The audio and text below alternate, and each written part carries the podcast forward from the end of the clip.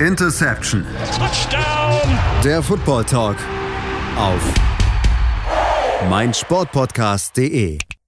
Interception der Football Talk auf meinsportpodcast.de.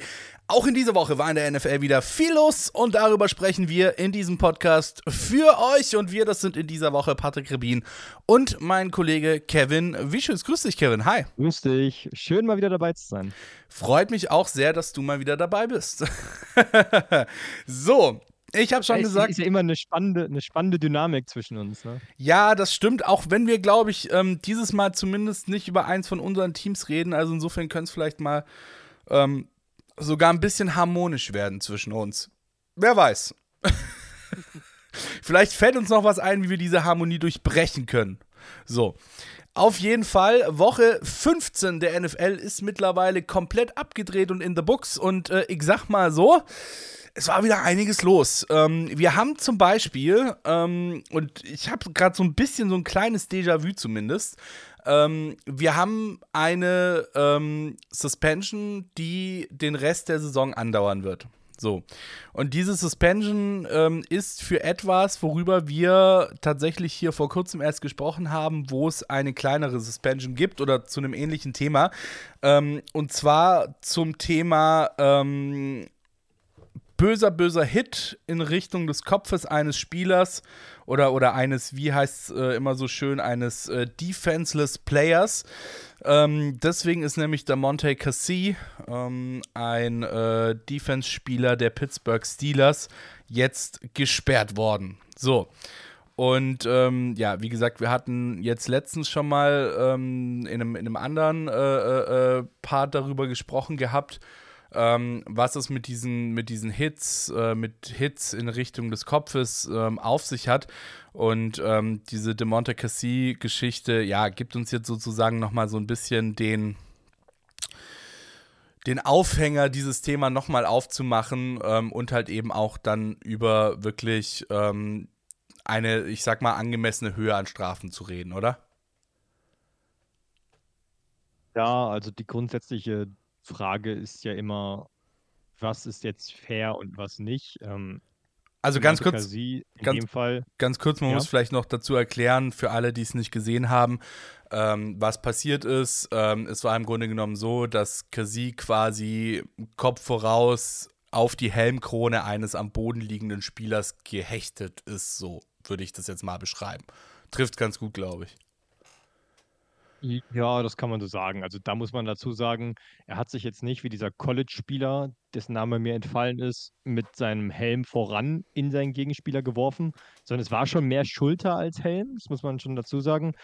Ähm, und trotzdem ist die Suspendierung bis Saisonende jetzt ausgesprochen. Also noch drei Spiele, die er davon ausgehen, dass die Steelers die Playoffs verpassen, nicht spielen würde, wenn sie natürlich sogar irgendwie noch in die Playoffs kämen wäre es natürlich noch ein Spiel mehr oder sogar mehrere Spiele mehr. Und es geht halt zurück auf diese Grundsatzfrage, was sollte ein Verteidiger dürfen oder ein Defense-Spieler gegen was muss die NFL regulieren, damit Offensivspieler ähm, nicht, naja, gesundheitsgefährdenden Hits ausgesetzt sind und wiederum der Sport besser wird. Und damit oder darüber redet die NFL ja immer, wenn sie irgendwas macht, dass das die Begründungen sind, dass man sagt, was macht unseren Sport besser, was macht unsere Liga besser.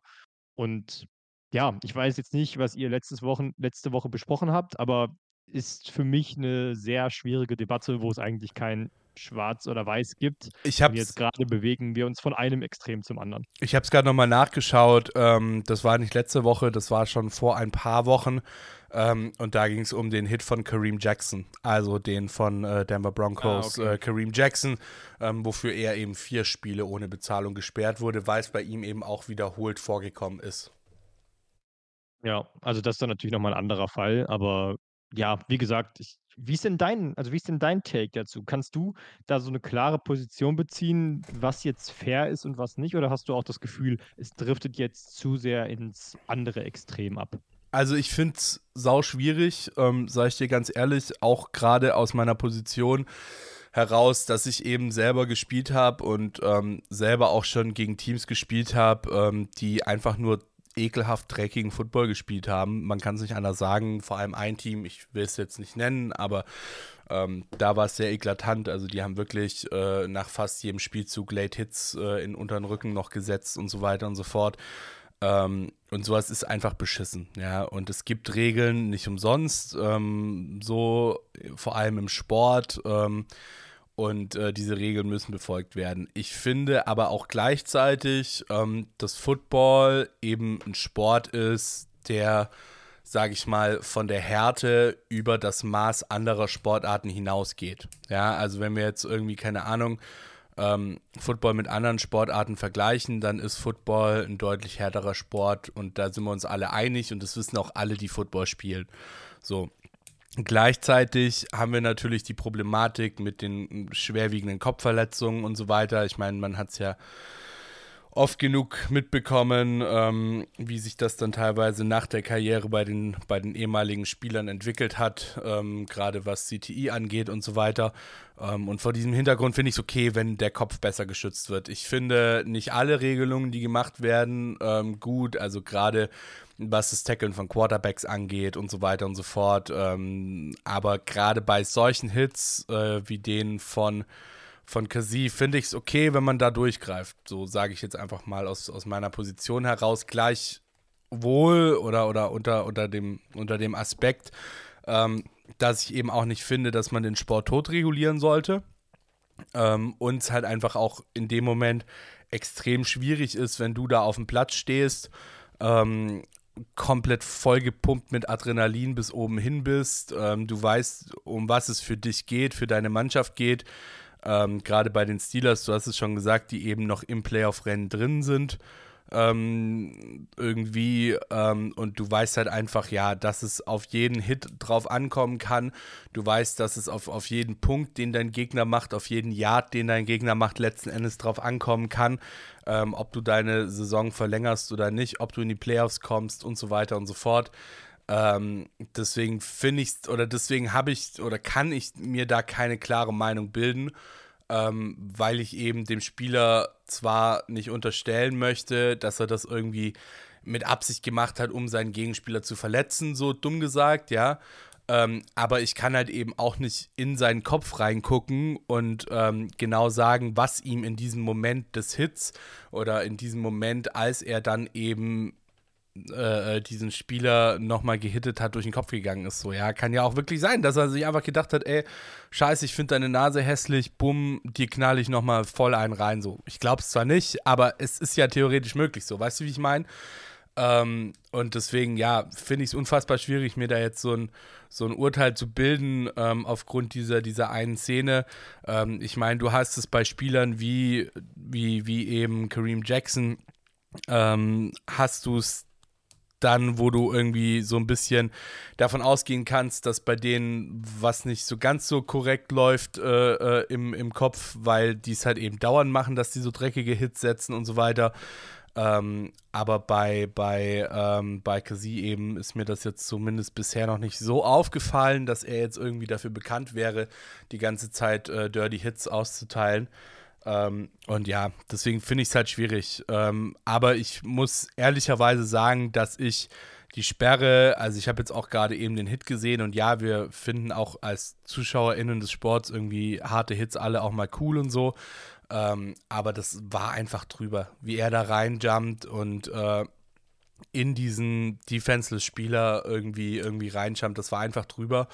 Und äh, so ein bisschen muss man dann halt auch eben mal das Köpfchen einschalten und sich überlegen, wie man dann in den Hit geht und so weiter. Und äh, dementsprechend finde ich das jetzt so tatsächlich in Ordnung. Hm, okay. Also meine Gedanken dazu sind ähnlich. Also ich kann auch keine klare Meinung beziehen. Es sind jetzt eher so Gedankengänge, die euch da draußen mal anregen sollen, vielleicht das auch von verschiedenen Gesichtspunkten zu sehen. Der erste ist, ähm, du hast das Todregulieren angesprochen. Es gibt ja grundsätzlich in unserer Gesellschaft so diese Überlegung, wenn du, wenn du in einem Extrem legst, le lebst, musst du ins andere Extrem gehen, damit sich das irgendwo in der Mitte einpendelt. So, das, ähm, glaube ich, ist so die Herangehensweise der NFL, dass es am Anfang klar zu hart war vor 20, 30, 40 Jahren. Auf der anderen Seite man jetzt eben übervorsichtig ist, um dann zu sagen, okay, wir müssen es ein bisschen zurückschrauben und dann sind wir in der goldenen Mitte. Ich glaube, das ist die Herangehensweise, die die NFL versucht. Ähm, ich verstehe den Einwand, den zum Beispiel Tom Brady gemacht hat, dass es Spieler wie ähm, Night Train Dick Lane oder Ray Lewis oder auch ähm, andere Spieler, gerade von früher gibt, deren Spielweise heutzutage gar nicht erlaubt wäre. Also das, was diese Spieler ausgemacht hat und die Art und Weise, wie sie einen Impact auf das Spiel hatten, wäre heutzutage gar nicht mehr möglich. Also das wären halt nicht mal Rollenspieler, weil ihre größte Stärke nicht erlaubt wäre. Und da, glaube ich, hat die NFL ähm, natürlich den Auftrag, vorsichtiger zu sein, aber auch den, den, den Kern, das Wesen dieses Sports nicht zu verlieren. Mein Problem ist, wenn wir bei dem Beispiel von dem Hit bleiben, also von Kazee gegen Michael Pittman Jr. Wer sich die Szene anguckt, der sieht, dass logischerweise Michael Pittman seine Route läuft und sich umdrehen muss, um zu gucken, wo der Ball kommt. Und ähm, du und ich, wir hatten da im Vorgespräch des Podcasts darüber gesprochen, dass du als Verteidiger es insofern leichter hast, dass du immer Richtung Quarterback guckst. Klar, du läufst auch mal von rechts nach links und so weiter, aber und mal musst du natürlich auch einen Receiver, der eine Deep Route läuft, musst du dem nachrennen, aber die meiste Zeit hast du das Feld vor dir, inklusive des Gegners. Als Receiver läufst du halt vom Quarterback weg, heißt, du musst dich früher oder später umdrehen. Das macht es für dich halt grundsätzlich schwerer, dich auf einen darauf zu darauf einzustellen, dass du gehittet wirst. Und da liegt für mich halt die größte Problematik in dieser Entscheidungsfindung, dass du als Offensivspieler einfach öfter gucken musst, wo ist der Ball, wo muss ich hin und du kannst nicht alle drei Sekunden schauen, wo sind Receiver um mich herum. Deswegen hat Tom Brady ja auch gesagt, ist es eigentlich die Aufgabe des Quarterbacks zu gucken, werfe ich da wirklich hin oder tue ich meinem Receiver damit weh, weil ich den Ball so werfe. Die Debatte kann man führen, ja, aber ich, ich, ich finde dieses Defenseless Player, was du eingangs ja richtig erwähnt hast, halt eine sehr schwierige Thematik, weil du musst defenseless sein, um zu gucken, wo der Ball ist. Du musst deinen Körper drehen und musst gucken, wo kommt der Ball und musst, eine, musst eine Route brechen und musst gegebenenfalls auch abstoppen. Du musst so viele Sachen machen, um, um, um in Position zu sein, einen Ball zu fangen. So, als Verteidiger bist du Full Steam und sprintest dahin, wo der Ball gegebenenfalls hingeht. Und so sind die Rollen halt einfach auch so verteilt, dass man die Frage stellen muss, wer ist dafür verantwortlich, zu, dafür zu, also wer ist dafür verantwortlich, dafür zu sorgen, dass solche Situationen weniger werden. Und ich kann nicht glauben, dass ich das sage, aber dann ist es eigentlich am ehesten noch der Quarterback. Ja, prinzipiell gebe ich dir da vollkommen recht, ähm, aber da ist es halt auch, ja, ja, prinzip, prinzipiell gebe ich dir recht, ähm, allerdings sehe ich da eher weniger den Quarterback als den Defense-Spieler, ehrlich gesagt, weil ich meine, es ist ja so, wenn du als Defense-Spieler und ich meine, also wenn du als Defense-Spieler siehst, ich komme nicht mehr an den Ball ran, so, dann musst du auch nicht Vollgas da reinjumpen. Und ich meine, er hatte den Ball schon. Heißt, als Defense-Spieler wusstest du, okay, ähm, ich komme nicht mehr an den Ball ran, so ähm, weil er den Ball eben schon hatte. Heißt, du musst nicht mehr auf eine Interception gehen oder sonst irgendwas. So, du kannst ihn normal tackeln und du musst nicht Vollgas reinjumpen, äh, um einen Fumble zu forcieren. das machst du mit deinen Händen.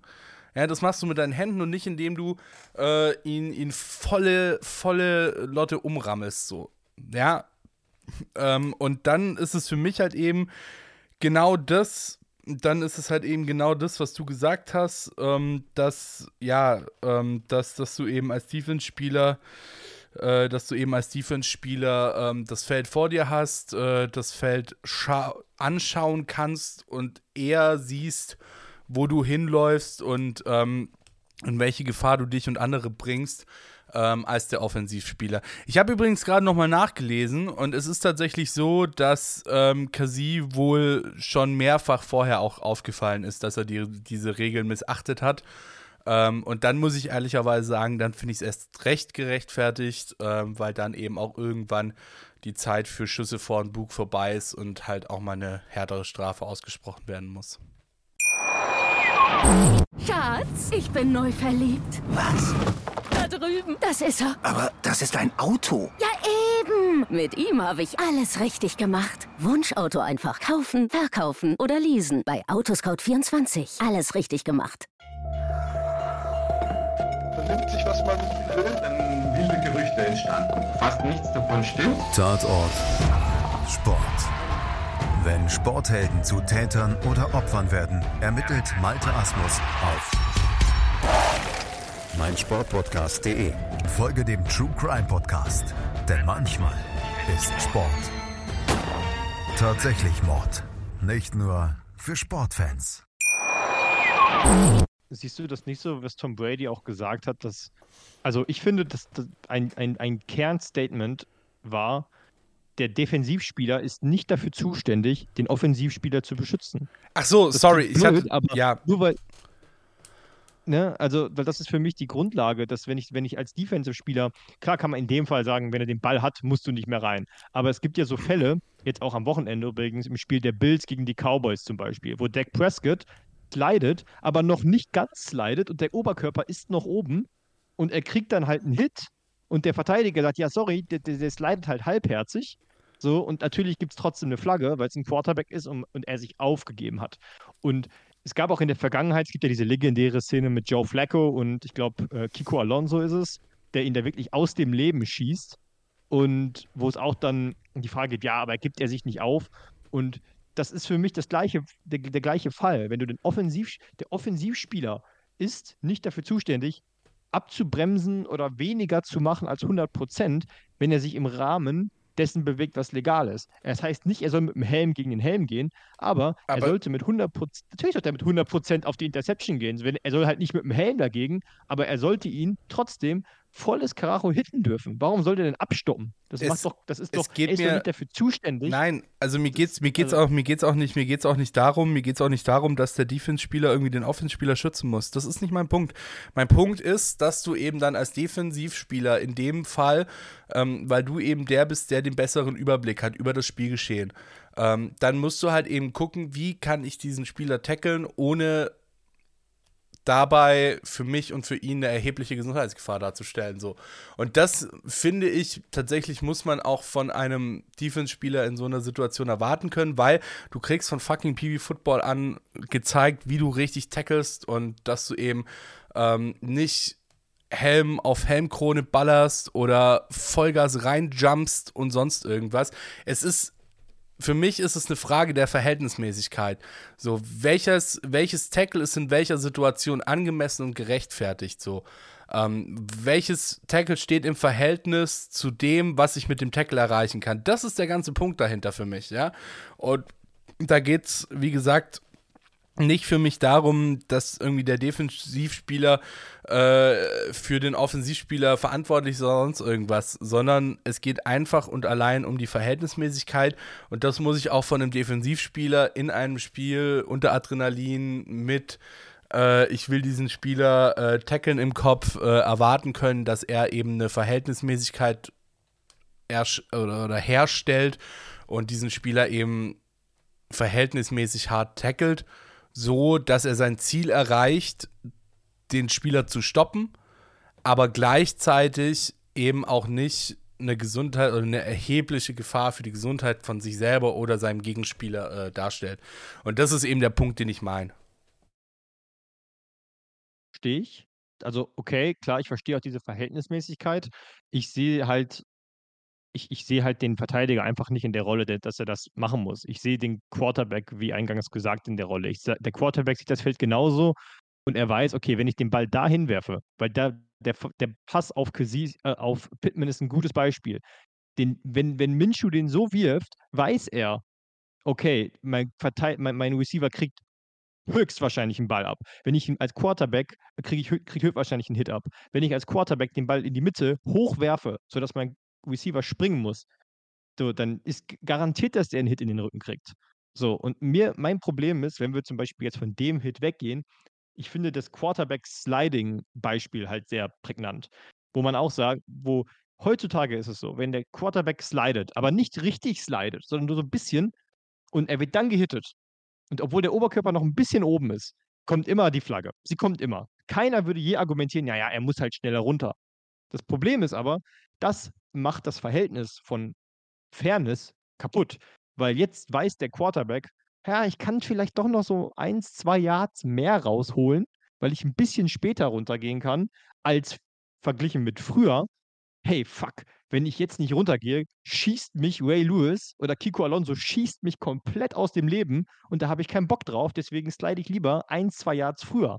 Wie viele Quarterbacks siehst du, die jetzt wirklich nicht vorzeitig runtergehen, sondern noch für den ein, zwei extra Yards wirklich sich reinschmeißen, weil sie wissen, im Zweifel kriegen sie die Flagge. Und das ist die Entwicklung, die ich halt ein bisschen schwierig sehe. Und deswegen bin ich der Meinung, muss man irgendwie die Verantwortung vom, von der Verteidigung wegnehmen und hin entweder zum Quarterback, weil wenn die Referees es nicht reguliert kriegen, muss man sagen, wer ist dafür verantwortlich? Und ich bin leider, ich kann es kaum glauben, aber ich bin bei Brady, wenn er sagt, ey, das sind meine Offensivspieler, ich muss den Ball so werfen, dass die sich nicht verletzen. Ich darf nicht darauf ja. hoffen oder darauf vertrauen, dass, die, dass, der Verteidiger darauf achtet. Also ich, ich gebe dir, geb dir vollkommen recht, ähm, was gerade dieses, sage ich mal, Sliding-Problem angeht. Ähm, da bin ich vollkommen bei dir. Aber das ist eben genau auch wieder ein Paradebeispiel für das, was ich gerade gesagt habe, ähm, dass eben du als Spieler auch irgendwie dafür verantwortlich bist, Verhältnismäßigkeit herzustellen. Und wenn du halt weißt, hey, ähm, so, du bist für, für beide verantwortlich und auch für deine eigene Sicherheit und deine eigene Gesundheit. Und gerade jetzt aus Sicht des Quarterbacks, der eben slidet, dann zu sagen, okay, hey, ich kann jetzt noch mal ein paar Yards rausholen und weil der darf mich ja eh nicht angreifen und wenn er mich doch angreift, dann riskiere ich vielleicht eine Verletzung, aber krieg dafür vielleicht eine Strafe und nochmal 10 extra Yards obendrauf, so nach dem Motto, ja. Ähm, so, das ist halt, wie gesagt, ähm, das ist ein sauschwieriges Thema. Ähm, bei dem Punkt bin ich, bin ich bei dir, ähm, dass das halt eben ein Ungleichgewicht darstellt. Aber ich habe mir jetzt auch gerade die Situation nochmal angeguckt. Und es ist so, dass der halt, also dass Kasi in dem Fall quasi seitlich in seinen Gegenspieler reinrammelt. Also auch da nicht mehr wirklich die Chance hat, irgendwie seine Hände an den Ball zu bringen. So, und das ist halt einfach der Punkt, den ich sage. Es ist halt so, hey, es ist in meinen Augen völlig überzogen, was er da abgezogen hat. Und ähm, eben nicht irgendwie verhältnismäßig oder so. Das ist halt der Punkt so, weißt du? Ja, verstehe ich.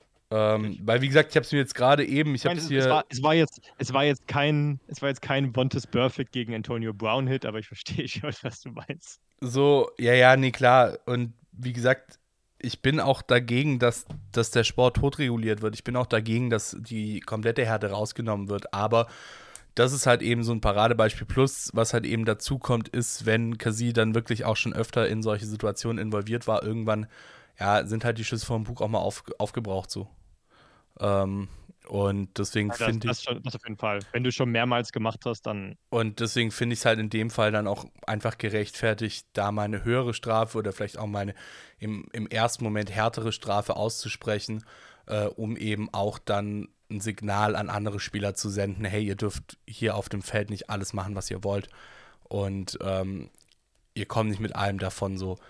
Ähm, aber natürlich gebe ich dir, wie gesagt, auch recht, dass da ein gewisses Ungleichgewicht gibt zwischen Defense und Offense, ja. Ähm, aber ich finde, wir sollten einfach dazu oder dahin kommen, ähm, solche Situationen so zu entscheiden, dass wir nach der Verhältnismäßigkeit der Situation, abhängig von der jeweiligen Situation agieren. Und ähm, so wie ich diese Situation wahrnehme, das ist natürlich auch immer eine Wahrnehmungsfrage, ähm, fand ich die fand ich diese Situation und das Agieren von Kasi in dem Fall absolut unverhältnismäßig und drüber.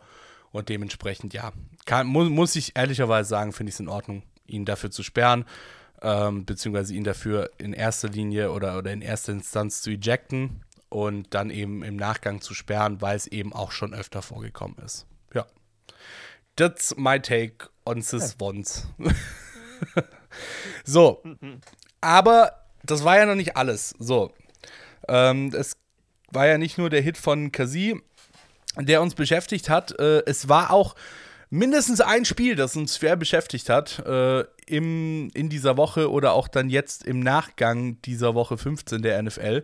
Und ähm, das ist das Spiel der Philadelphia Eagles gegen die Seattle Seahawks, weil das haben die Eagles nämlich tatsächlich verloren. Und zwar mit 17 zu 20 aus ihrer Sicht. Und ähm, das wirft so langsam Fragen auf, muss man ehrlicherweise sagen. Das war jetzt die dritte Niederlage in Folge für die Eagles. Genau, die dritte Niederlage in Folge für die Eagles ähm, gegen die Niners, gegen die Cowboys und gegen die Seahawks. Und ähm, ja, wenn ich mir da mal so ein bisschen angucke, dann äh, muss ich sagen, liebe Eagles, äh, ihr habt zwar die Saison bisher ganz gut gespielt, aber gegen gute Teams schaut schlecht aus, weil es war jedes, gut, jetzt zumindest die, die anderen beiden Spiele gegen die Niners und gegen die Cowboys waren ziemlich hohe Niederlagen. Gegen die Niners 42 zu 19, gegen die Cowboys 33 zu 13 und jetzt eben gegen die Seahawks äh, 20 zu 17. Ähm, und vor allem auch Niederlagen, die recht wenig Offensive äh, gezeigt haben. Schauen wir mal in das Spiel jetzt äh, am Wochenende rein. Jalen Hurts, 143 Yards, 17 von 31 äh, angebrachte, äh, angebrachte Pässe. Zwei Interceptions, kein Touchdown, Passer-Rating von 40,1, äh, Receiving auch komplett grauenvoll, 56 Yards äh, für, für AJ Brown ähm, 50 Yards für Smith, äh, 30 für Goddard. Also ja, offensiv definitiv schwierig äh, in dem Spiel gegen die Seahawks. Ja, die Philadelphia Eagles sind ja so ein bisschen, sind ja so heiß in die Saison gestartet, dass jeder schon früh prognostiziert hat, es gibt das Wiedersehen zwischen den Chiefs und den Eagles im Super Bowl. Mittlerweile muss man sagen, und gerade die Niederlagen, die du angesprochen hast gegen die 49ers und Cowboys haben das gezeigt, dass bei den Eagles dann doch ein bisschen mehr im Argen liegt. Also die die Secondary ist trotz des Trades für Kevin Byard nicht nicht gut. Ähm, die Mitte des Feldes, wo sie auch Probleme hatten, ist trotz Shaq Leonard, den sie bekommen haben, nicht gut. Ähm, wir jammern hier immer noch auf hohem Niveau, aber es geht ja darum, gegen wen hast du verloren? Und die Eagles sahen gerade gegen diese anderen Teams echt nicht gut aus. Die 49ers sind das beste Team der NFL aktuell, gut, aber gegen die Cowboys hast du übel auf die Mütze bekommen. Jetzt gegen die Seahawks, ja, Jalen Hurts ist krank, hat trotzdem gespielt und das hat sicherlich auch reingespielt, aber alles in allem muss man sagen, wirkt dieses Eagles-Team einfach nicht so so dominant, wie wie man wie man erwartet hätte oder wie man geglaubt hat. Und was ich ganz spannend finde, ist, dass Jalen Hurts ja jetzt auch gesagt hat: „Ey, hier im Team sind Spieler, die checken den Ernst der Lage nicht.“ Und für mich Ja. ist der Ernst der Lage, dass du wirklich den Heimvorteil vergeigen könntest. Denn was diese Niederlagen zeigen, auch bei den Cowboys übrigens, ist abgesehen von den 49ers, kann sich in der NFC eigentlich niemand leisten, den Heimvorteil nicht haben zu wollen.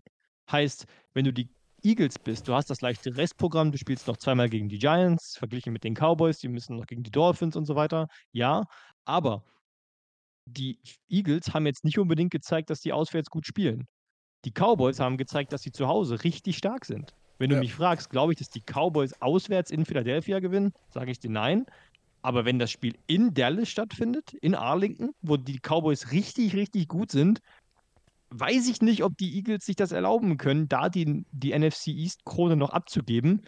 Ähm, und das ist, glaube ich, so die, wirklich die, die größte Sorge, die man als Philly, als Philly-Fan haben muss. Dass, was, wenn die Cowboys am Ende doch den ersten, den ersten Spot in der Division kriegen und wir doch nach Dallas reisen müssen und nach Santa Clara, um dort zu spielen. Weil ich glaube, dann ist die größte Stärke, die dieses Eagles-Team hat, dieser Heimvorteil vor diesen verrückten Fans in Philadelphia. Wenn der wegfällt, dann weiß ich nicht, ob dieses Team überhaupt NFC Championship Caliber hat. Absolut, definitiv. Und das ist ja auch genau der Punkt. Ähm, worüber reden wir bei den Philadelphia Eagles? Wir reden bei den Philadelphia Eagles über den Anspruch, wieder im Super Bowl zu stehen. Ja, das ist nicht das Team mit dem Anspruch, äh, es irgendwie in die Playoffs zu schaffen oder so, sondern das ist das Team, das in den, in den, im Super Bowl stehen möchte, das in den Playoffs eben performen und weit kommen möchte. Und du hast schon gesagt, ähm, da ist halt dieser Heimvorteil ähm, eben extrem wichtig und stand jetzt sind die Eagles nur noch Zweiter in ihrer Division. Die Cowboys stehen vor den Eagles, stand jetzt. Und ähm, das ist, ja, da gebe ich dir vollkommen recht. Ähm, der Heimvorteil ist extrem wichtig für die Eagles und ähm, dafür, wie die Saison weitergeht. Ich sage nicht, dass sie komplett chancenlos sind, wenn sie auswärts ran müssen, so, wenn sie diesen Heimvorteil nicht haben. Aber es wird auf jeden Fall deutlich schwerer, weil, wie du ja schon richtig gesagt hast, die Fans in Philly sind komplett verrückt und das merkt das Team, das hat das Team im Rücken. Und mir geht es da jetzt nicht um irgendwelche, um irgendwelche äh, First-Round-Buys oder sonst irgendwas, ähm, sondern eben auch wirklich um die, um die Frage, hat Philly den Heimvorteil oder nicht? Und da kommt es halt eben auch drauf an, was wir prognostizieren, wie weit die anderen Teams kommen. Und ganz ehrlich, die NFC ist in diesem Jahr nicht so stark, dass ich da zumindest Stand jetzt, ohne irgendwie den, den, den Moment mit einzuberechnen, von großen Überraschungen ausgehe. So, weißt du, wie ich meine?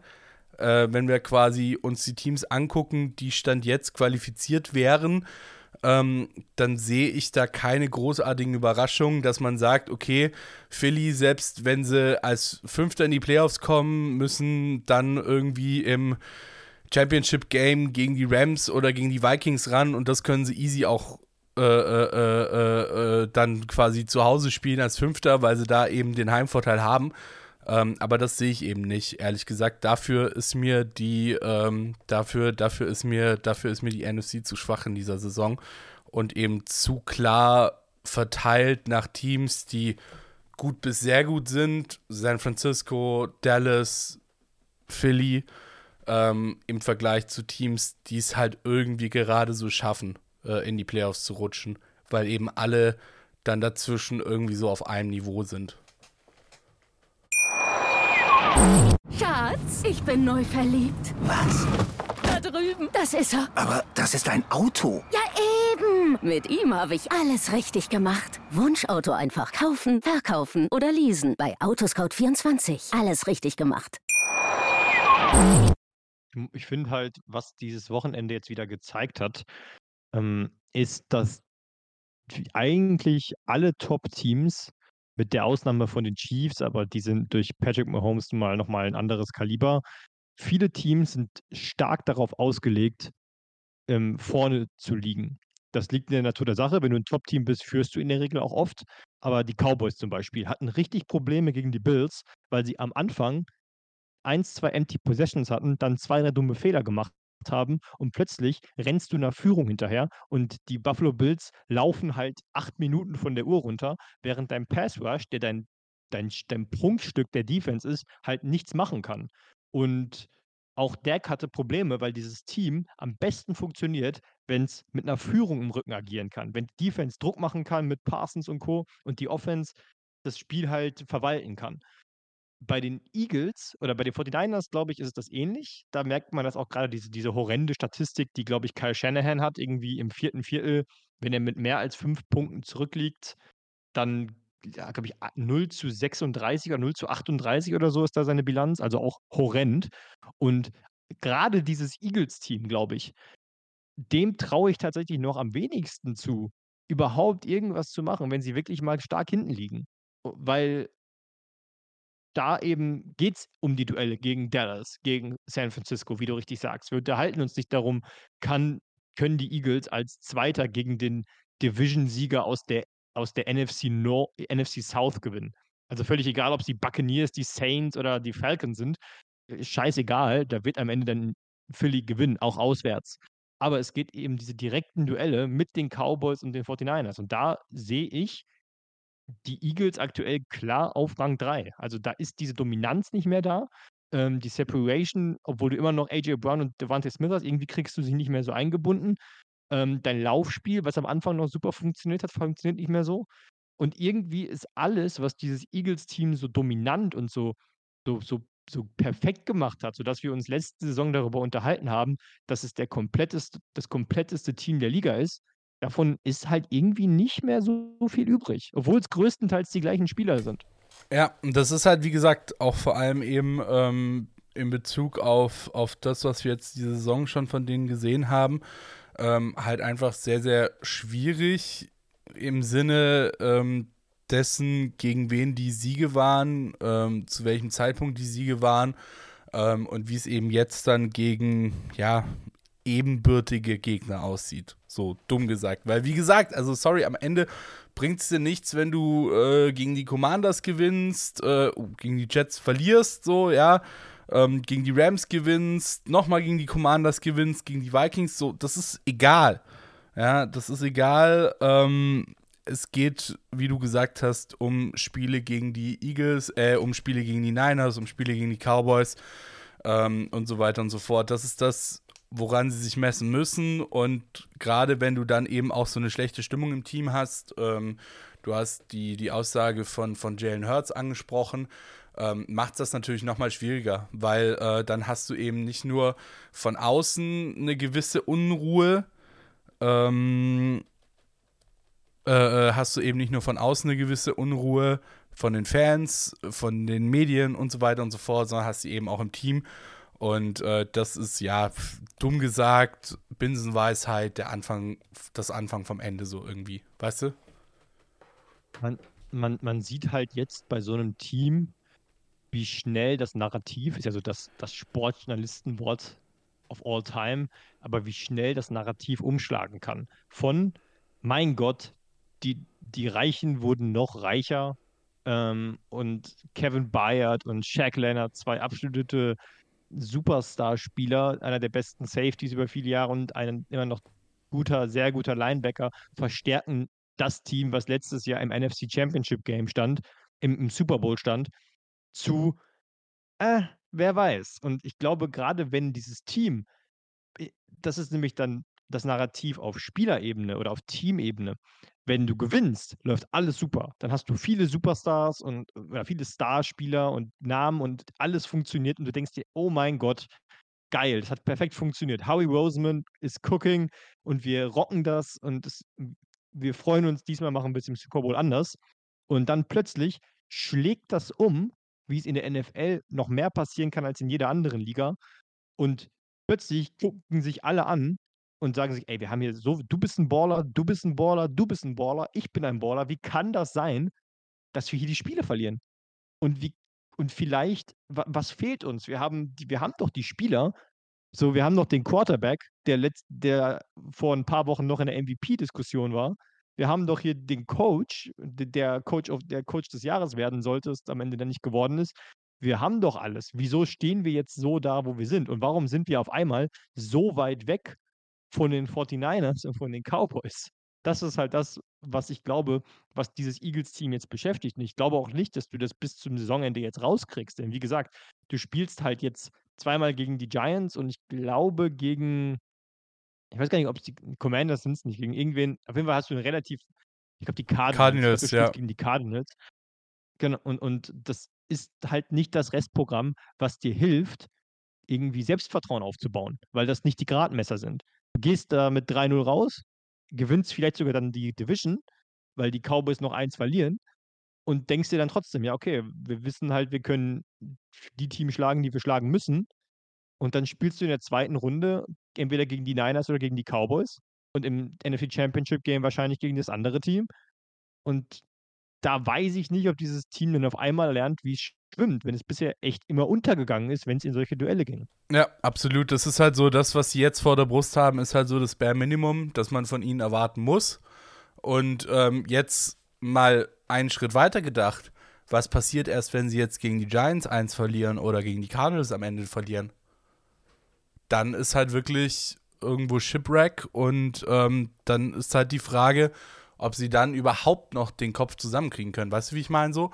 Also das ist ja jetzt nicht nur, nicht nur aus dem, ich gebe dir da vollkommen recht, was du gesagt hast, so, aber es ist ja nicht nur dieses, sondern eben weitergedacht, wenn jetzt nochmal ein Ausrutscher dazukommen sollte, dann hast du eben auch nicht mehr nur dieses, okay, wir verkacken es gerade gegen die guten Teams, so, oder gegen die Teams, die uns theoretisch ebenbürtig sind, sondern dann hast du eben auch noch im Kopf dieses, oh, fuck, da, der, jetzt haben wir es auch noch gegen die Giants verkackt oder gegen die Cardinals.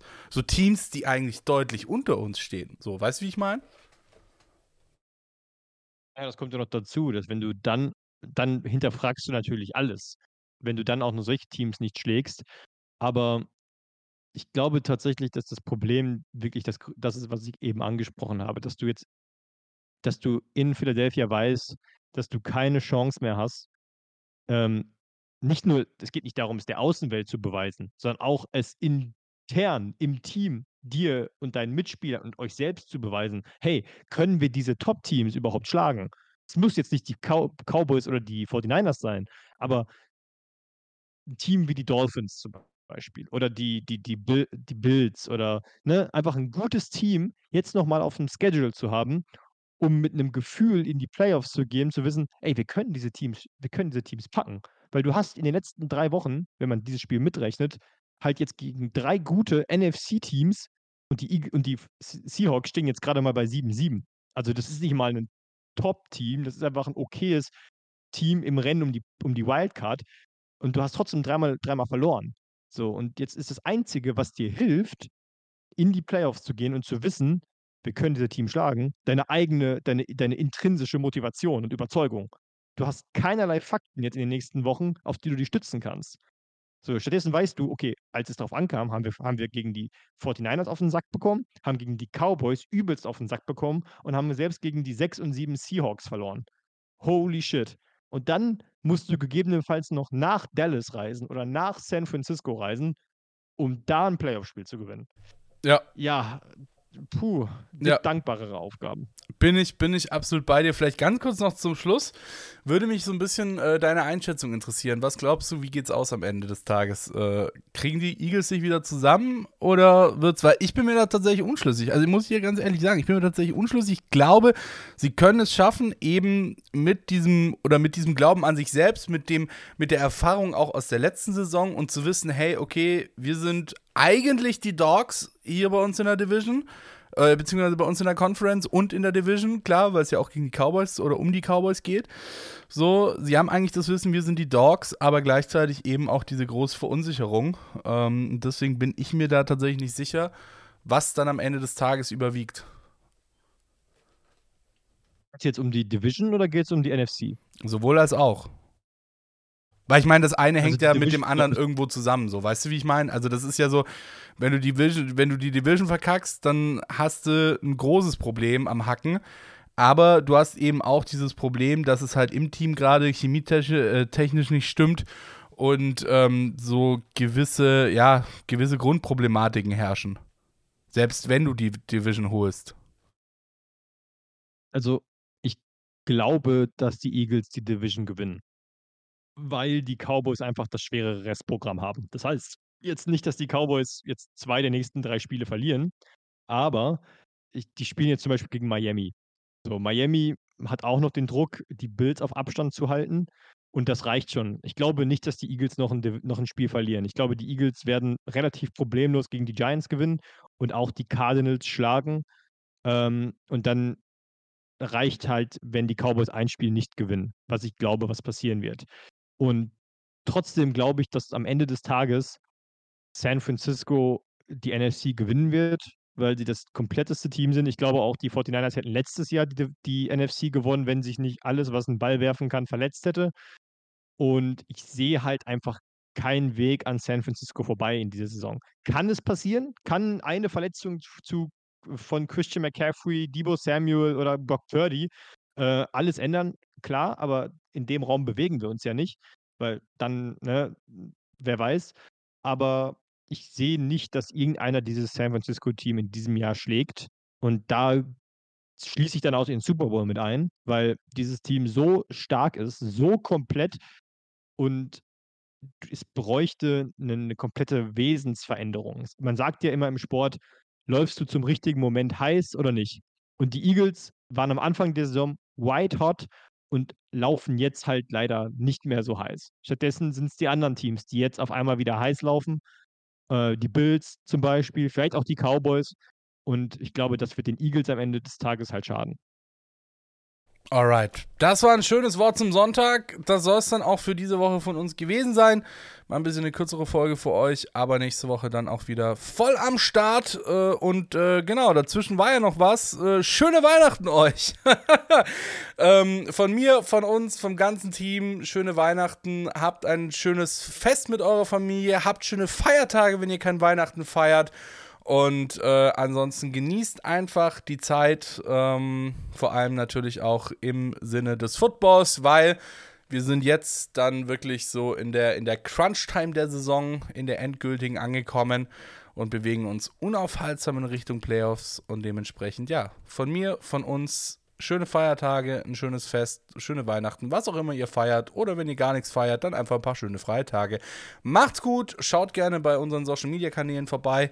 Äh, Interception FT, sowohl bei Instagram als auch bei Twitter und Interception Football Talk bei Facebook. Das war's von uns für euch. Interception Football Talk auf meinsportpodcast.de diese Woche mit Patrick Rubin und Kevin Wischüs. Macht es gut. Ciao.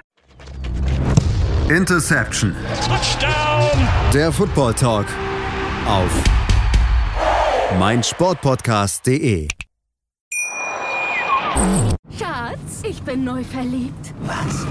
Da drüben. Das ist er. Aber das ist ein Auto. Ja, eben. Mit ihm habe ich alles richtig gemacht. Wunschauto einfach kaufen, verkaufen oder leasen. Bei Autoscout24. Alles richtig gemacht. Wie baut man eine harmonische Beziehung zu seinem Hund auf? Puh, gar nicht so leicht. Und deshalb frage ich nach, wie es anderen Hundeeltern gelingt, beziehungsweise wie die daran arbeiten.